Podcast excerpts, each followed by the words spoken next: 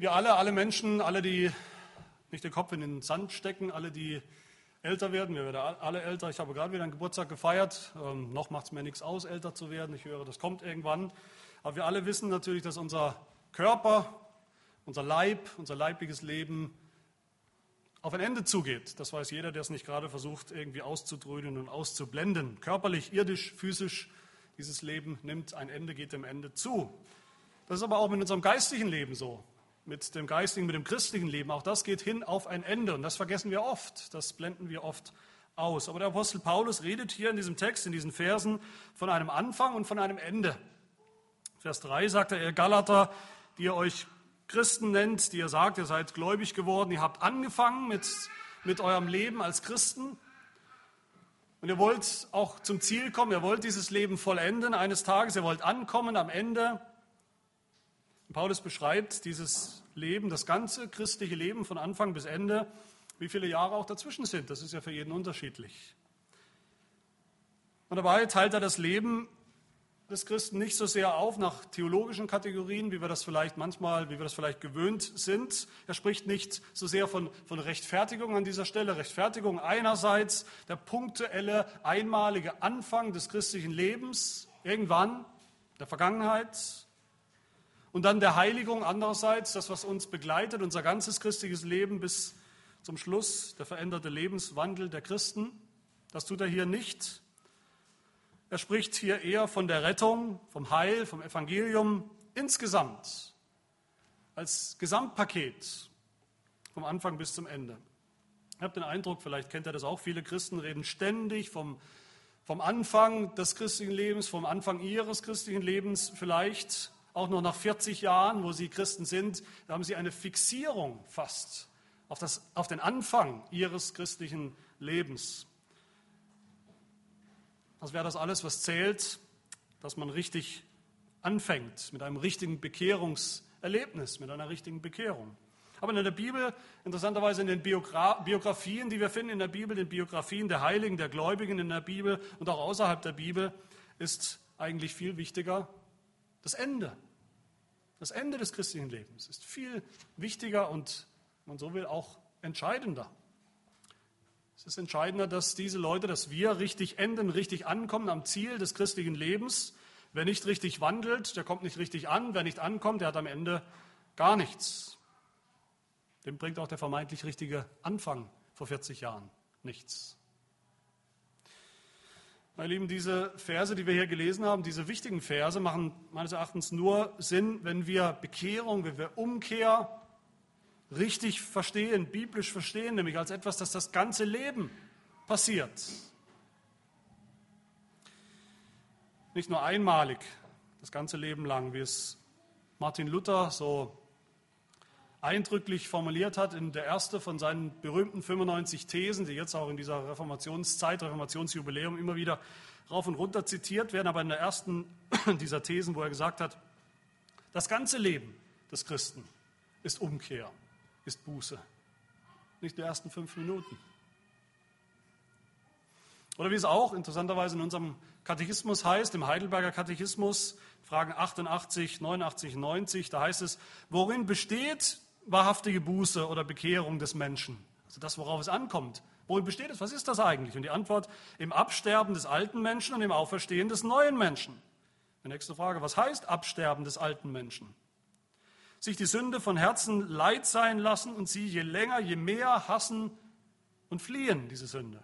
Und die letzte Frage, was heißt Auferstehen des neuen Menschen? Antwort, herzliche Freude in Gott durch Christus haben und Lust und Liebe nach dem Willen Gottes in allen guten Werken zu leben. Das betrifft unser ganzes Leben. Wahre biblische Bekehrung ist lebenslang bis zum Ende, bis zum Ziel. Das ist durch und durch biblisch. Die Bibel sagt, ja, wir sind schon gerettet, wir sind schon erlöst. Wenn du heute glaubst an Jesus Christus, bist du gerettet, bist du erlöst. Aber wir sind errettet auf Hoffnung hin. Da kommt noch was, da kommt noch viel, viel Wichtiges, viel Entscheidendes. Römer 8, auf Hoffnung hin sind wir errettet worden. Dann sagt Paulus, wir sehen noch nicht, wie die ganze Rettung aussieht. Wir sehen es noch nicht, wir können es noch nicht sehen. Es ist in Hoffnung, auf Hoffnung. Wenn wir aber auf das hoffen, sagt er, was wir nicht sehen, was wir noch nicht sehen, so erwarten wir es mit standhaftem Ausharren, standhaftes Ausharren bis zum Schluss. Das ist so ein wesentliches Element des christlichen Glaubens, des christlichen Lebens. Es ist nicht ein Nachgedanke, es ist die Hauptsache. Das Ende gehört zum Anfang dazu. Das christliche Leben hat Anfang, Ende und eine ganz lange Mitte dazwischen, die genauso wichtig ist. Es ist eben nicht so, dass wir, was ja gerade den Reformierten manchmal nachgesagt wird, wir glauben doch, einmal gerettet, immer gerettet. Man hat das Heil, wenn man sich bekehrt, hat man das Heil bis zum letzten Tag in der Tasche. Da braucht man keinen Gedanken mehr daran zu verschwenden. Das ist nicht so. Das Geheimnis des, von dem, was wir schon haben, was wir noch nicht haben, noch nicht ganz haben, das ist das Geheimnis des christlichen Lebens. Das ist aber auch ein, ein, eine Einsicht, die viele, viele Christen nicht wollen. Sie wollen alles schon jetzt und nicht auf Hoffnung. Sie wollen nicht ausharren bis zum Ende. Paulus sagt auch in Philipper 2, Vers 12, auch einem bekannten, wichtigen Vers, verwirklicht eure Rettung mit Furcht und Zittern, verwirklicht, realisiert eure Rettung mit Furcht und Zittern euer ganzes Leben lang. Da sagt er nicht, ja, eure Bekehrung, da hat vielleicht noch was gefehlt, jetzt 14 Tage später versucht es mal gut zu machen und dann ist das Ding abgehakt. Das tun wir unser ganzes Leben lang, unsere Rettung verwirklichen. Das bedeutet nicht immer wieder neu bekehren, immer wieder neu zurück zum Anfang, wie man nach dem Tanken immer wieder den Kilometerzähler auf Null stellt, als wäre nichts passiert.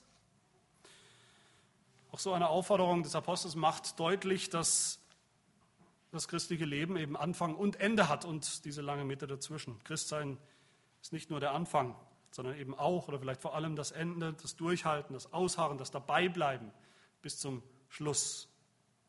Auch das ist gut reformierte Lehre übrigens dabei bleiben bis zum Schluss. Und all das, sagt Paulus hier nochmal, das Gesamtpaket des christlichen Lebens von Anfang bis Ende ist aus Gnade allein, ist und bleibt durch den Glauben allein, trotz allem, was noch kommt. Über das Thema Heiligung, da wird noch viel kommen, wir werden viel dazu zu sagen haben. Die scharfen Ermahnungen des Apostels im Galaterbrief, gerade im Galaterbrief gegen Ende, werden wir hören. Wir wollen da nicht die Luft rauslassen, wir wollen das nicht kleinreden, wenn das alles kommt. Wir wollen all das ernst nehmen wenn es kommt. Aber all das ändert nichts, nicht die Bohne an der Grundlage von all dem, nämlich das Evangelium, das Evangelium des Glaubens. Paulus redet mit den Galatern, natürlich, er redet auch mit uns, er will auch uns hier wachrütteln, er konfrontiert auch uns mit der Herausforderung, mit der lebenslangen Herausforderung, wie es hier heißt im Text, der Wahrheit zu gehorchen, der Wahrheit des Evangeliums zu gehorchen, uns nicht ablenken zu lassen. Die Galater haben sich ablenken lassen, die Galater haben sich verzaubern lassen sogar, wie er sagt. Wir wollen das tun, wir wollen der Wahrheit gehorchen bis zum Ende. Übrigens, diese, wer eine Schlachterbibel vor sich hat zum Lesen, der hat das gelesen, diesen, diese Aufforderung, dass wir der Wahrheit gehorchen sollen bis zum Ende in Vers 1. In manchen anderen Bibelübersetzungen steht das nicht. Das ist auch nicht im, in den besten griechischen Grundformen oder Manuskripten zu finden. Eigentlich sollte man es oder könnte man es unter Umständen aus der Bibel, aus diesem Vers rausstreichen. Aber es trifft sehr gut, es trifft sogar genau das, was Paulus auch sonst in den anderen Versen den Galatern vorwirft, dass sie die Wahrheit erkannt haben, die Wahrheit des Evangeliums, dass sie aber nicht dabei geblieben sind, dass sie ihr nicht gehorcht haben. Ganz praktisch in ihrem Leben. Und diese Formulierung, das ist auch noch wichtig, finden wir nochmal ganz ausdrücklich dann, und dann ist es im Grundtext in Galater 5, in Kapitel 5, Vers 7, wo Paulus nochmal sagt, zu denselben Galatern 5, Kapitel 5, Vers 7. Ihr lieft gut, also nochmal, ihr habt gut angefangen, ihr seid gut gelaufen.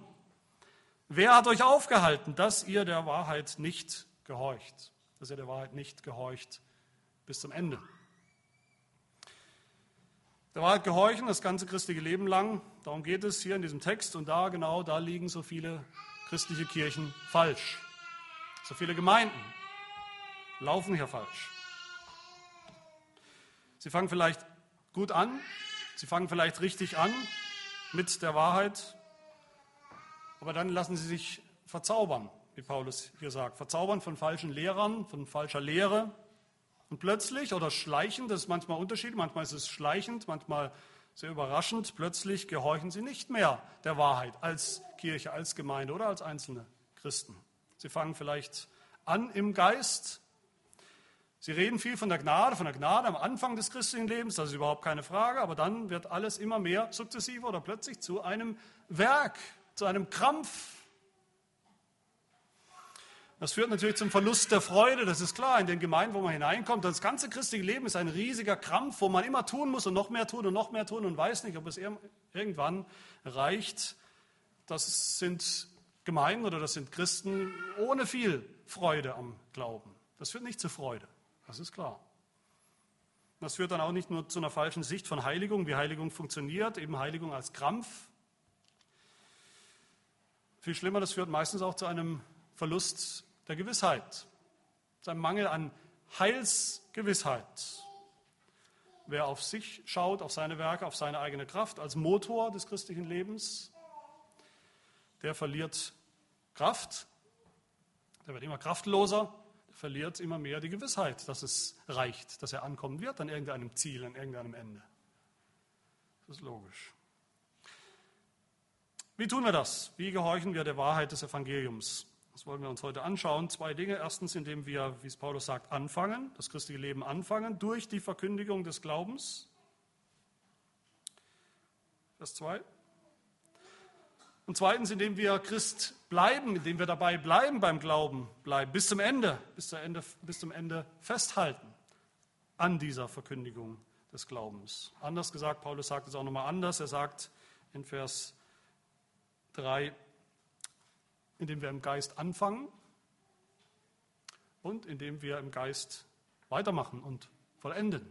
So wollen wir das tun, so wollen wir der Wahrheit des Evangeliums gehorchen. Das sind meine zwei Punkte. Zum ersten Punkt, wie haben wir eigentlich den Geist empfangen? Wie sind wir eigentlich Christen geworden? Das ist das Erste, was Paulus sagt. Paulus Anklage hier, das ist eine Anklage, natürlich eine scharfe Anklage an die Galater, an die Christen, junge Christen. Es ist eine Anklage an die Unverständigen, wie er sagt, viele unverständige Menschen und Christen heute. Eine Anfrage an uns heute, die Paulus hier stellt. Das sind eigentlich drei Fragen nur in diesem Text, drei rhetorische Fragen. Rhetorische Fragen heißt Fragen, auf die Paulus eigentlich keine richtige Antwort erwartet, weil er erwartet, dass es schon klar ist. Jeder Gläubige, jeder Christ weiß die Antwort darauf. Auch wir wollen mal diese Fragen durchspielen, wie es Paulus hier tut. Wie haben wir als Christen den Geist empfangen am Anfang? Wie hat es bei uns angefangen? Paulus sagt, es gibt zwei Möglichkeiten. Zwei ganz grundsätzliche Möglichkeiten. Nur zwei Möglichkeiten eigentlich. Entweder wir haben den Geist empfangen durch Werke des Gesetzes, so ging es los, oder durch die Verkündigung des Glaubens oder vom Glauben, wie er sagt, Vers 2. Durch Werke, durch das, was wir tun, oder durch Predigt, das, was wir hören. Das sind die zwei Möglichkeiten. Was sagen wir zur ersten? Zur ersten Möglichkeit haben wir den Heiligen Geist, haben wir den empfangen durch Werke des Gesetzes. Das ist nicht so weit hergeholt, wie wir vielleicht denken. Vielleicht sagen wir hier gleich, na, auf gar keinen Fall. Das hat noch nie jemand gedacht. Doch, das denken leider auch viele. Und vielleicht schlüpft das auch bei uns immer wieder rein. Viele Menschen denken, ja, im Alten Testament, da war das ja schon so, dass gläubige Menschen auch den Heiligen Geist hatten, dass es den Heiligen Geist auch schon gab. Den gab es ja auch schon im Alten Testament. Aber im Alten Testament, da ging es doch genau darum, das Gesetz zu halten, das Gesetz zu erfüllen, oder nicht? Das Alte Testament Gesetz, das neue Gnade, Jesus Christus, so denken viele. Und im Alten Testament, wer eben gehorsam war, das Gesetz gehalten hat, der bekam diesen Heiligen Geist. Der wurde erfüllt mit dem Heiligen Geist. So denken viele, wie gesagt, auch heute. So haben viele Juden gedacht damals, die ihr Altes Testament eben anscheinend nicht richtig gelesen und richtig gekannt haben. Wir werden gleich, also jetzt nicht in dieser Predigt, aber in der nächsten, so Gott will, kommen zu Abraham, dem Beispiel aus dem Alten Testament schlechthin. Für einen, der das nicht getan hat, der nicht gesagt hat, erst Werke und dann bin ich angenehm bei Gott, sondern der glaubte Gott und das war alles, was nötig war für ihn, um gerettet zu sein, um den Heiligen Geist zu empfangen. Paulus gebraucht das hier, was er sagt, den Heiligen Geist, den Heiligen Geist zu empfangen, er gebraucht das eigentlich hier als, als ein Synonym, als ein Bild, als Zusammenfassung für das Gläubigwerden, für das Christwerden, für den Anfang des Christseins, des christlichen Lebens, den Heiligen Geist zu empfangen. Das ist hier gemeint in seiner Frage. dass der Heilige Geist kommt, dass der Heilige Geist Wohnung nimmt, bei uns einzieht. All das sind biblische Bilder, biblische Beschreibungen für den Anfang des christlichen Lebens. Wer das nicht hat, der ist kein Christ. Wer das hat, der gehört zu Gott. Wer das nicht hat, gehört nicht zu Gott. Wer den Geist hat, der gehört zu Gott. Oder wie Paulus sagt in Römer 8, wer aber den Geist des Christus nicht hat, der ist nicht sein.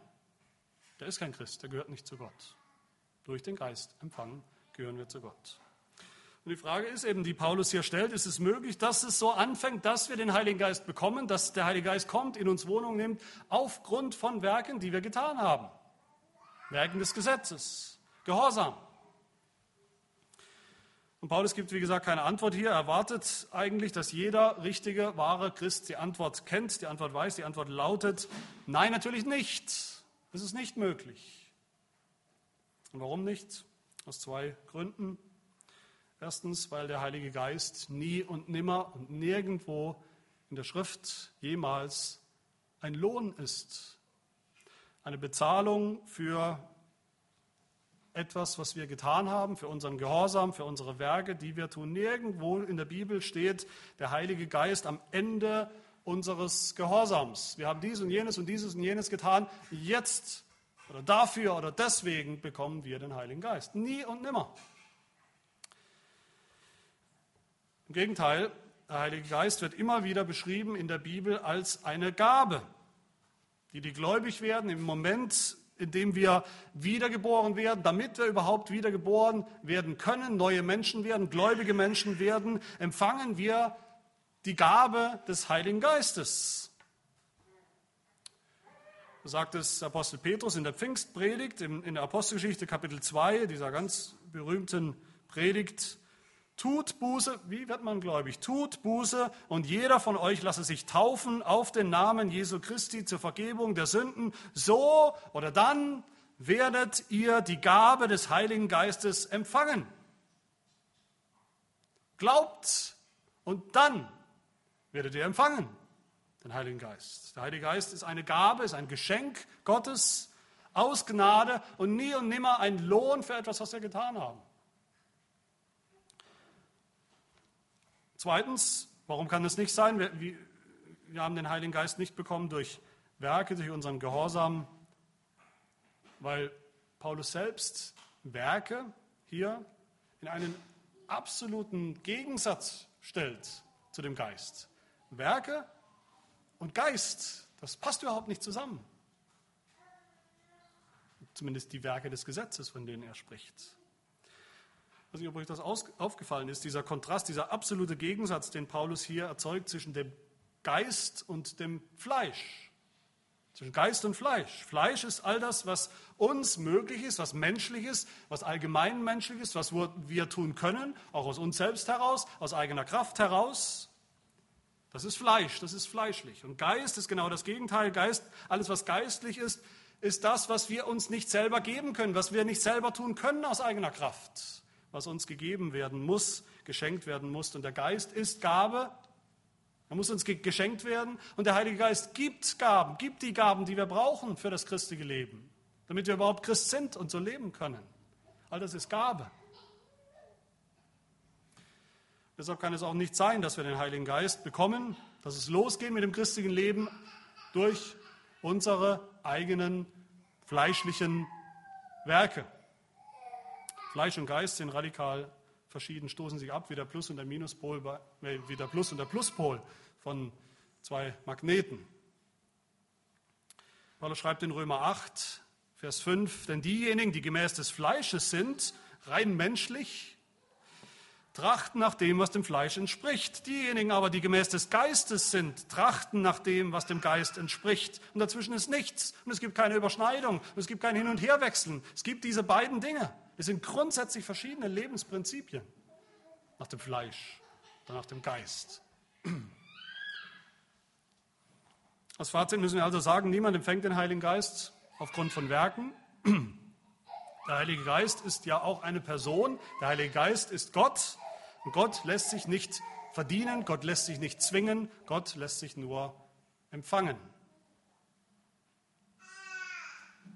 Das heißt, diese erste Möglichkeit, die Paulus hier diskutiert, ist eigentlich eine unmögliche oder eine Unmöglichkeit. Die gibt es nicht. Was die zweite Möglichkeit, die Paulus nennt, wie wir den Geist empfangen haben? Nicht durch, Geist, nicht durch Werke des Gesetzes, sondern durch Verkündigung vom Glauben. Das meint die Predigt. Die Verkündigung vom Glauben, die Verkündigung des Glaubens, das ist die Predigt. Die Predigt des Evangeliums, die wir hören, die Predigt, die wir glauben. Das ist der zweite Weg. Natürlich ist das der einzig wahre Weg. Den anderen haben wir ad acta gelegt. Das ist der wahre und der biblische Weg. Wir haben gehört, der Heilige Geist ist immer eine Gabe, immer eine unverdiente Gabe, nicht ein Lohn für Werke. Und es ist auch so, in der Bibel sehen wir das deutlich, dass dieser Heilige Geist, dass diese Gabe, die Gabe des Heiligen Geistes nicht einfach aus heiterem Himmel kommt und den Menschen sozusagen über den Kopf schlägt und plötzlich, ob er es weiß oder nicht, ist er gläubig. Nein, der Heilige Geist kommt in der Bibel, wenn wir uns das mal anschauen, immer in Verbindung mit dem Wort, mit dem Wort, das gepredigt wird, mit dem Wort, dem gepredigten Wort des Evangeliums. Wort und Geist gehören zusammen. Wort und Geist sind, sind Zwillinge in der Bibel. So sehen wir das vielleicht ganz besonders in der Apostelgeschichte, in dieser Geschichte von, der, von dem missionarischen Aufbruch, wo so viele Heiden am laufenden Band, hat man den Eindruck, gläubig wurden, gläubig werden. Da sehen wir immer wieder dieses Muster. Predigt, Predigt des Evangeliums und Empfang des Heiligen Geistes. Petrus predigt, Petrus, Petrus verkündigt Jesus Christus als den Gekreuzigten. Und dann heißt es, Apostelgeschichte 10, 44, während Petrus noch diese Worte redete, während er noch predigte, fiel der Heilige Geist auf alle, die das Wort hörten. Und alle gerieten außer sich vor Staunen, dass die Gabe des Heiligen Geistes auch über die Heiden ausgegossen wurde. Durch die Predigt. In der Predigt. Ein paar Verse weiter heißt es dann, Apostelgeschichte 11 am Anfang, und die Apostel und die Brüder, die in Judäa waren, hörten, dass auch die Heiden das Wort Gottes angenommen hatten. Der Heilige Geist kam, er fiel auf sie, aber nur weil sie das Wort Gottes angenommen hatten. Das hängt zusammen. So sehen wir es immer wieder in der, in der Apostelgeschichte. Und interessanterweise sagt Martin Luther mit Recht, ich habe da bei ihm ein Zitat gefunden, wo er sagt, die ganze Apostelgeschichte hat eigentlich nur eine Botschaft, nämlich der Heilige Geist kommt nicht aufgrund des Gesetzes, das man hört und tut, sondern aufgrund des Evangeliums, das man hört und glaubt. So kommt der Heilige Geist. Das ist die Botschaft der Apostelgeschichte. Das ist die Botschaft der ganzen Bibel. Nicht zuerst erst Gesetz, das wir halten, und dann der Heilige Geist, sondern umgekehrt. Ist die biblische Reihenfolge.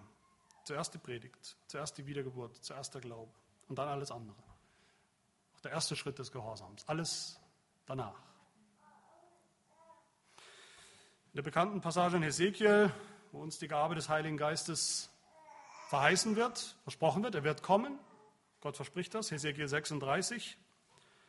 Was lesen wir da? Da heißt es, ich will euch, Gott verspricht, ich will euch ein neues Herz geben und einen neuen Geist in euer inneres Leben. Das ist die Gabe, die Verheißung des Heiligen Geistes. Ja, ich will meinen Geist in euer Inneres legen und ich werde bewirken, dass ihr in meinen Satzungen wandelt und meine Rechtsbestimmungen befolgt und tut. Dann achtet auf die Reihenfolge. Erst die Gabe des Heiligen Geistes. Für die, die glauben an diese Verheißung, an die Verheißung des Evangeliums. Und dann der Gehorsam nach den Satzungen, nach den Geboten Gottes, die für uns noch gelten. Genauso ist es bei den zehn Geboten übrigens auch, die immer wieder rausgeschleudert werden als einen Weg. Er musst du erstmal halten, damit du bei Gott überhaupt angenommen wirst. Nein, zuerst das Evangelium, die Verheißung des Evangeliums. Zuerst das Evangelium, das wir glauben.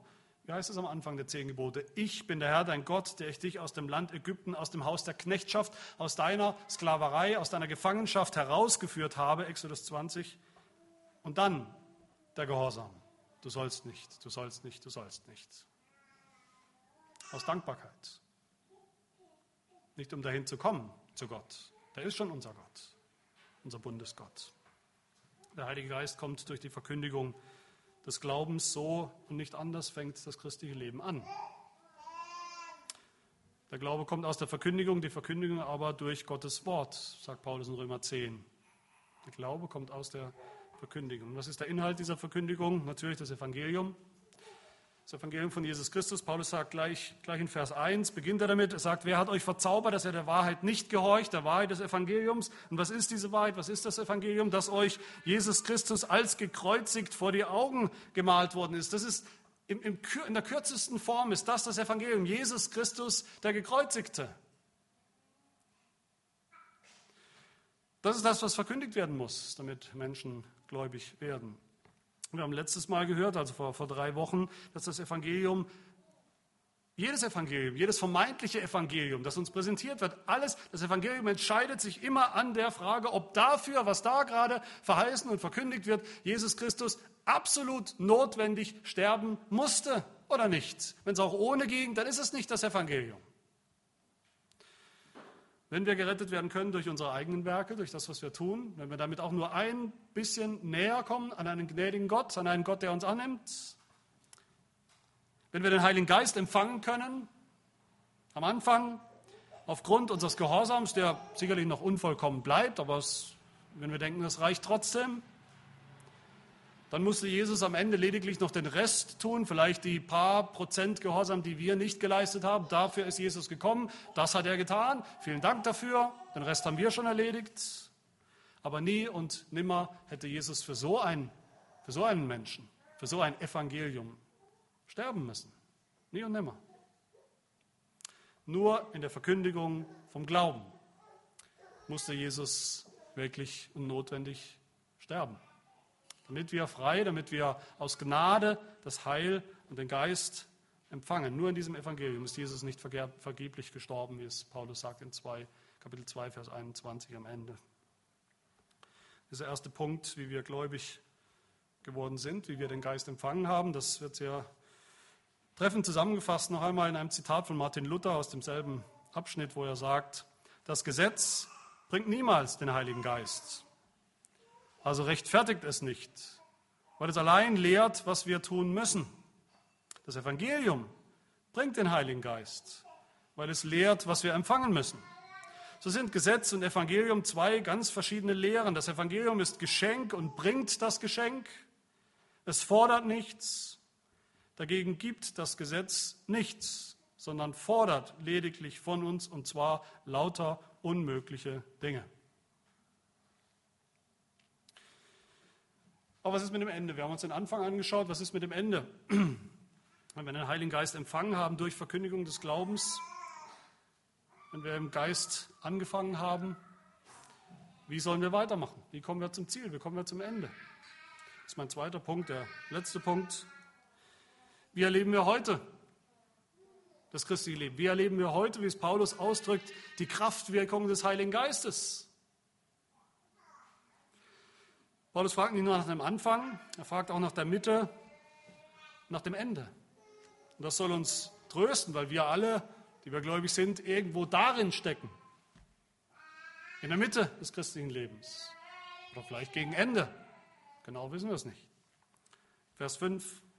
Der euch nun heute, könnte man sagen, der euch heute den Geist darreicht und Kräfte in euch wirken lässt, heute, jeden Tag eures Glaubenslebens, Tut er es durch Werke des Gesetzes oder durch die Verkündigung vom Glauben? Wieder spielt Paulus diese zwei Möglichkeiten hier durch. Diesmal nicht für den Anfang, sondern für, für die Mitte, für das Ende unseres christlichen Glaubens, unseres christlichen Lebens.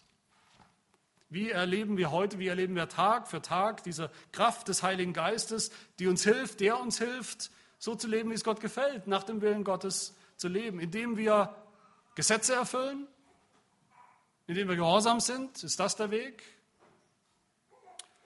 Auch das ist wieder nicht so abwegig, wie wir vielleicht im ersten Moment denken mögen. Vielleicht denken wir auch gleich, ja, auf gar keinen Fall. Ist doch Quatsch, wer denkt so? Wir denken oft so.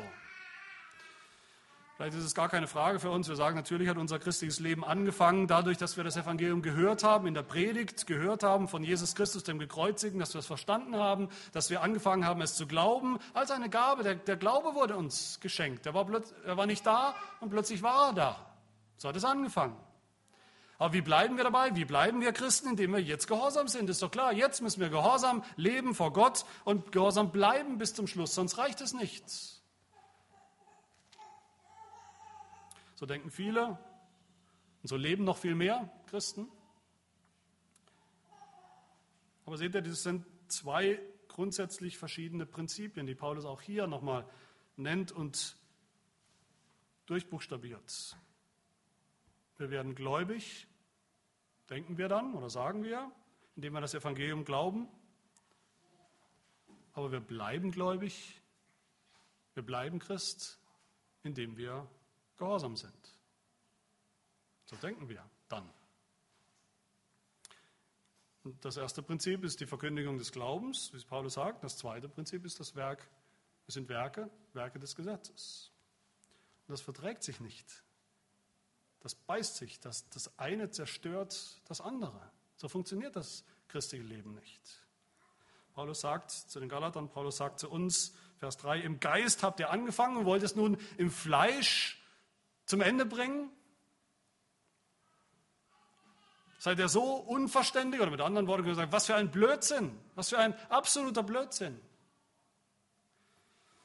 Seid ihr so unverständlich, sagt er. Was für, ein, was für ein Rückschritt ist das, was ihr da versucht. Was für ein unchristliches Denken, für ein unchristliches Verhalten.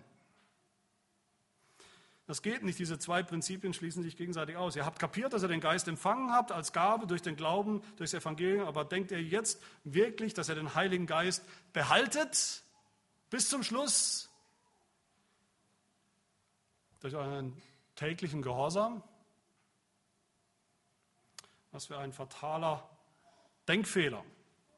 Ein Denkfehler, wie gesagt, dem auch wir, denke ich, immer wieder aufsitzen im praktischen Leben, im praktischen Christsein Tag für Tag. Es fällt uns schwer, es fällt uns so schwer anzunehmen, dass auch, dass das Heil nicht nur am Anfang gratis war, aus Gnade war, ein Geschenk Gottes, eine Gabe Gottes, sondern dass es auch gratis bleibt bis zum Schluss. Das, das fällt uns schwer, das können wir kaum im praktischen Vollzug annehmen. Wir müssen das immer wieder hören, immer wieder erinnert werden, immer wieder neu ergreifen und kapieren, dass das so ist und dementsprechend leben. Wir denken, da kommt noch irgendwann mal was. Gut, Gnade am Anfang, aber da kommt irgendwann kommt noch eine gigantische Nachzahlung vielleicht bei Gott. Wir kennen das aus, aus unserem Umfeld, unserem Leben, aus dem Fernsehen vielleicht, aus den Versprechungen der, der Werbewelt wo am Ende nichts wirklich kostenlos ist. Am Anfang ist alles kostenlos, aber am Ende kostet es doch sehr empfindlich und wir stecken in irgendeinem Vertrag drin und es wird doch richtig teuer. So denken wir oft über das christliche Leben. Paulus sagt, wer hat euch verzaubert? Seid ihr so unverständig? Manchmal sind wir das, oft sind wir das. Wir merken nicht, dass wir uns damit der ganzen Kraft des christlichen Lebens berauben, der Kraftquelle des christlichen Lebens berauben, dass wir uns der Gaben des Geistes berauben, wenn wir meinen, das christliche Leben aus eigener Kraft, aus Werken, aus Werken des Gesetzes, aus Werken des Gehorsams meistern zu müssen. Dann brauchen wir keine Gaben und dann bekommen wir auch keine Gaben. Wir denken, dass wir uns, oder es ist so, dass wir uns der Frucht des Geistes berauben, der Gaben des Geistes und der Frucht des Geistes, wenn unsere Beziehung zu Gott beruht auf Werken, auf Gehorsam wenn das unsere Beziehung ist zu Gott. Nein, sagt Paulus in Kapitel 5 später, das ist nicht der Weg, das ist nicht der Weg des Evangeliums. Kapitel 5, Vers 1 steht fest in der Freiheit, zu der uns Christus befreit hat. Lasst euch nicht wieder, später könnte man sagen, im christlichen Leben dann in ein Joch der Knechtschaft spannen. 5, Vers 18, wenn er vom Geist geleitet werden, so seid ihr nicht mehr unter dem Gesetz. Fangt nicht wieder damit an. Bleibt beim Geist. Das christliche Leben ist Freiheit vom Gesetz. Das bedeutet nicht, dass wir die immer wieder dazwischen schieben, auch wenn wir bei dem Thema noch nicht sind in diesem Brief. Es bedeutet aber nicht Freiheit von Gehorsam, Freiheit von Heiligung. Aber die Kraft zum Gehorsam, die Kraftquelle zur Heiligung ist nicht und nie und nimmer das Gesetz, sind nie und nimmer Werke, sind nie und nimmer wir selbst, sondern ist der Heilige Geist, der in uns wohnt. Das ist die richtige Antwort auf die Frage aus Vers 5, wer euch den Geist darreicht und Kräfte in euch wirken lässt, tut er es durch Werke des Gesetzes oder durch die Verkündigung des Glaubens. Auch hier die richtige Antwort ist durch die Verkündigung vom Glauben. Das ist die einzig richtige Antwort, überhaupt keine Frage. Fällt euch was auf? Das ist dieselbe Antwort wie die Antwort auf die erste Frage, die Paulus stellt. Ich glaube, ich hoffe, ihr versteht, worauf Paulus hinaus will, was sein Argument hier ist. So wie wir angefangen haben im christlichen Glauben,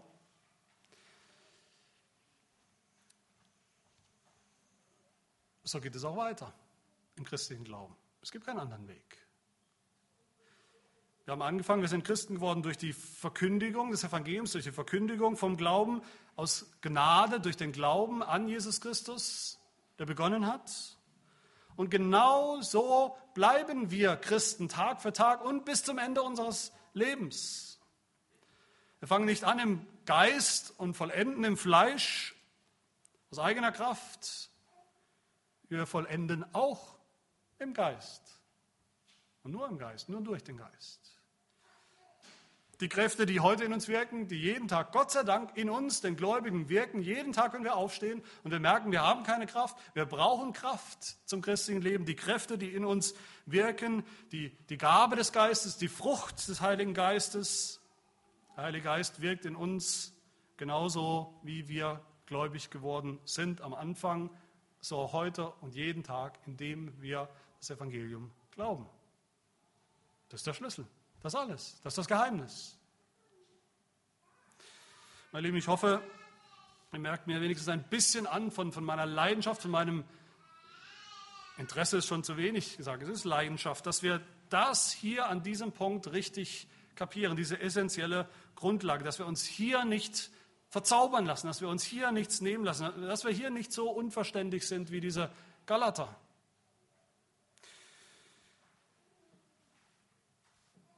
Ich sage nochmal, Heiligung ist wichtig, Heiligung ist unverzichtbar im christlichen Leben. Wir werden von Heiligung noch viel reden, aber bei all den Aufforderungen, bei all den Appellen, bei all den imperativen Befehlen, die kommen zur Heiligung, zum Gehorsam, es wird auch da sich nichts ändern. Es bleibt auch dann dabei, Heiligung ist auch aus Gnade.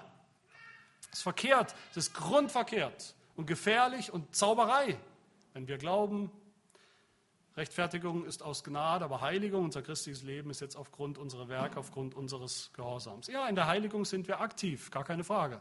Am Anfang des christlichen Lebens sind wir passiv. Gott schenkt es uns und da ist es, der Glaube. In der Heiligung sind wir aktiv. Wir werden aufgefordert, bestimmte Dinge zu tun. Aber trotzdem ist Heiligung genauso Teil des Evangeliums, Teil des ganzen Pakets, wie die Rechtfertigung auch. Für die Mitte des christlichen Lebens und auch für das Ende des christlichen Lebens gilt genauso das Prinzip des Glaubens wie für den Anfang. Auch für die Heiligung, für unser tägliches Leben, den Fortschritt, die Veränderung in unserem Lebenswandel, den es hoffentlich gibt, den es geben muss und den es geben wird, weil Gott es uns versprochen hat. Auch dafür brauchen wir nichts wichtiger und dringender und eigentlich überhaupt nichts anderes als das Evangelium, die Verkündigung vom Glauben, jede Woche neu, am Sonntag und auch sonst dazwischen.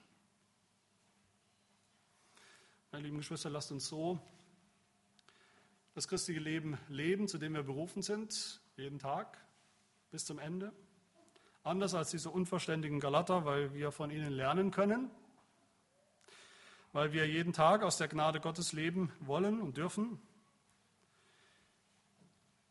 weil wir der Wahrheit gehorchen wollen, der Wahrheit des Evangeliums ganz praktisch auch gehorchen wollen, weil wir jeden Tag im Glauben leben an den Herrn Jesus Christus, den Gekreuzigten, weil wir wissen, für jeden Tag, den wir erleben, für jeden Tag, wo wir aufstehen, egal was kommt, Jesus musste dafür sterben. Jesus musste für mich sterben. Und er hat es auch getan. Nicht nur für den Anfang, für jeden Tag. Da finden wir neue Kraft denke ich, in diesen Worten für das Leben des Glaubens. Was kann es Besseres geben, als dass Gott selber uns ermahnt, zu unserem Besten ermahnt, nicht auf ein anderes Prinzip zu vertrauen, auf Werke, auf Gehorsam, sondern allein darauf, das Evangelium zu hören, immer wieder neu und zu glauben, immer wieder neu. Das macht frei, denke ich, von vielem anderen Ballast, den wir selber uns auferlegen und mitbringen, den andere uns auferlegen, unter dem Stichwort Gesetz. Das macht frei, das macht dann auch froh, das macht gewiss. wenn wir kapieren, dass der Heilige Geist nicht in uns bleibt, dass er morgen nicht auch noch in uns ist, weil wir so gehorsam sind, sondern weil wir glauben. Durch Gottes Gnade morgen auch noch glauben werden. Das ist eine wunderbare Zusage, denke ich. Niemand fängt an, niemand fängt wirklich an im Geist. Niemand fängt wirklich an als Christ und hört dann irgendwann einfach so wieder auf und macht im Fleisch weiter. Das ist eigentlich eine unmögliche Möglichkeit. Das ist auch da eine rhetorische Frage von Paulus. Kann das überhaupt gehen? Nein, das kann eigentlich gar nicht gehen. Jemand fängt richtig an im Geist und vollendet im Fleisch. Der vollendet nämlich dann gar nichts. Paulus sagt in Vers 4, so viel habt ihr umsonst erlitten. Ihr habt schon gelitten als Christen. Ihr seid Christen, ihr werdet verfolgt, weil er sagt, ihr seid Christen um des Glaubens willen. Habt ihr das umsonst gelitten, sagt er, wenn es wirklich umsonst ist, wenn es wirklich umsonst wäre. Es ist nicht umsonst, weil es nicht sein kann, dass jemand, der angefangen hat, im Geist, wirklich in Christus, im Glauben, nicht auch vollendet und ankommt im Geist. Das ist eine Zusage, die auch darin steckt. Das Wohnen des Heiligen Geistes ist nicht ein Wohnen auf Zeit, er ist nicht bei uns eingezogen wie in eine WG und bleibt eine Weile, wenn es gut geht, wenn es ihm nicht gefällt. Wenn wir nicht das Richtige tun, dann ist er wieder weg. Das ist nicht das biblische Bild. Er wohnt in den Gläubigen, er wohnt für immer. Immer wieder ist in der Bibel die Rede von dem Geistempfang, vom Einzug des Heiligen Geistes in eine Person, in sein Leben, in unser Leben. Aber ich weiß nicht, ob euch schon mal aufgefallen ist, dass nicht ein einziges Mal in der Bibel die Rede ist vom Auszug des Heiligen Geistes aus einem Menschen, weil jemand nicht genug getan hat weil jemand nicht genügend gehorsam war, nicht genügend Werke getan hat. Christsein ist nicht ein, eine Sache eines Lebensabschnittes. Wer es ist, der bleibt es auch. Wer den Heiligen Geist hat, bei dem bleibt er auch.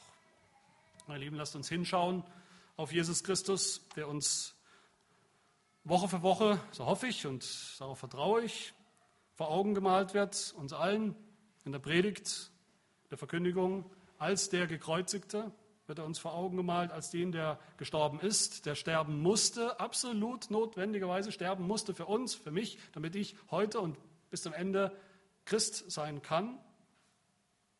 Lass uns hinschauen auf, auf ihn, auf diesen Jesus, der eben nicht nur der Anfänger des Glaubens ist, sondern der, wie es der Hebräerbriefschreiber sagt, auch der Vollender dieses Glaubens ist. Das ist dasselbe, weil es dasselbe Prinzip ist, dasselbe Evangelium, dieselbe Verkündigung vom Glauben von Jesus Christus. Er ist der Anfänger und der Vollender unseres Glaubens. Er ist der Heiland vom Anfang unseres gläubigen Lebens. Er ist der Heiland von der Mitte und er ist auch der Heiland vom Ende des christlichen Lebens. Weil wir wissen, dass die Kräfte, der der Kräfte in uns wirken lässt, die Kraft des christlichen Lebens, der tut das nicht wegen unserer Werke, wegen unseres Gehorsams, sondern durch die Verkündigung vom Glauben. Lasst uns radikal sein darin, in diesem Punkt. Lasst uns radikal glauben, an dieses Evangelium, heute Morgen für das ganze christliche Leben bis zum Ende, bis zur Vollendung, dann klappt das auch. Dann kommen wir auch an. Dann ist nicht umsonst, was wir angefangen haben im Glauben. Amen. Wir beten.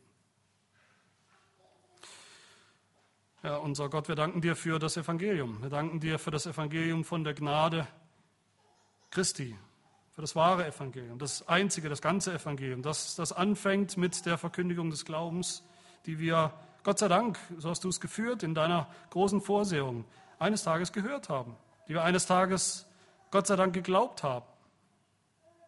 Das Evangelium, das aber auch weitergeht, das Evangelium, das die Kraft des christlichen Lebens ist, der Motor, der Antrieb, die Kraft, die Energie unser ganzes Leben lang. Das Evangelium auch, das uns vollenden wird, bis zum Ziel bringen wird, auch durch dieselbe Verkündigung und Erinnerung an das Evangelium, die wir glauben, dass wir glauben. Herr, hilf, dass wir Werke tun, dass wir gehorsam sind, dass wir Heiligung anstreben, suchen aber all das aus der Kraftquelle des Evangeliums selbst heraus, nicht aus unserem Fleisch, nicht aus eigener Kraft, nicht indem wir dir etwas zurückzahlen wollen oder uns gar etwas verdienen wollen durch Werke des Gesetzes.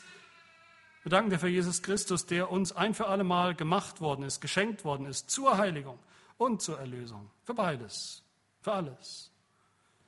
Schenke uns den Glauben, der all das mit dem Herzen ergreift und packt und festhält, sodass wir diese Wahrheit, dieser Wahrheit des Evangeliums auch gehorchen, jeden Tag, jeden Tag aufs Neue.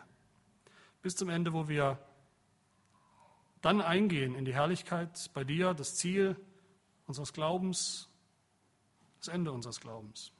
Ja, all das bitten wir im Namen dessen, der schon eingegangen ist in diese Herrlichkeit vor uns, unserem Herrn Jesus Christus. Amen.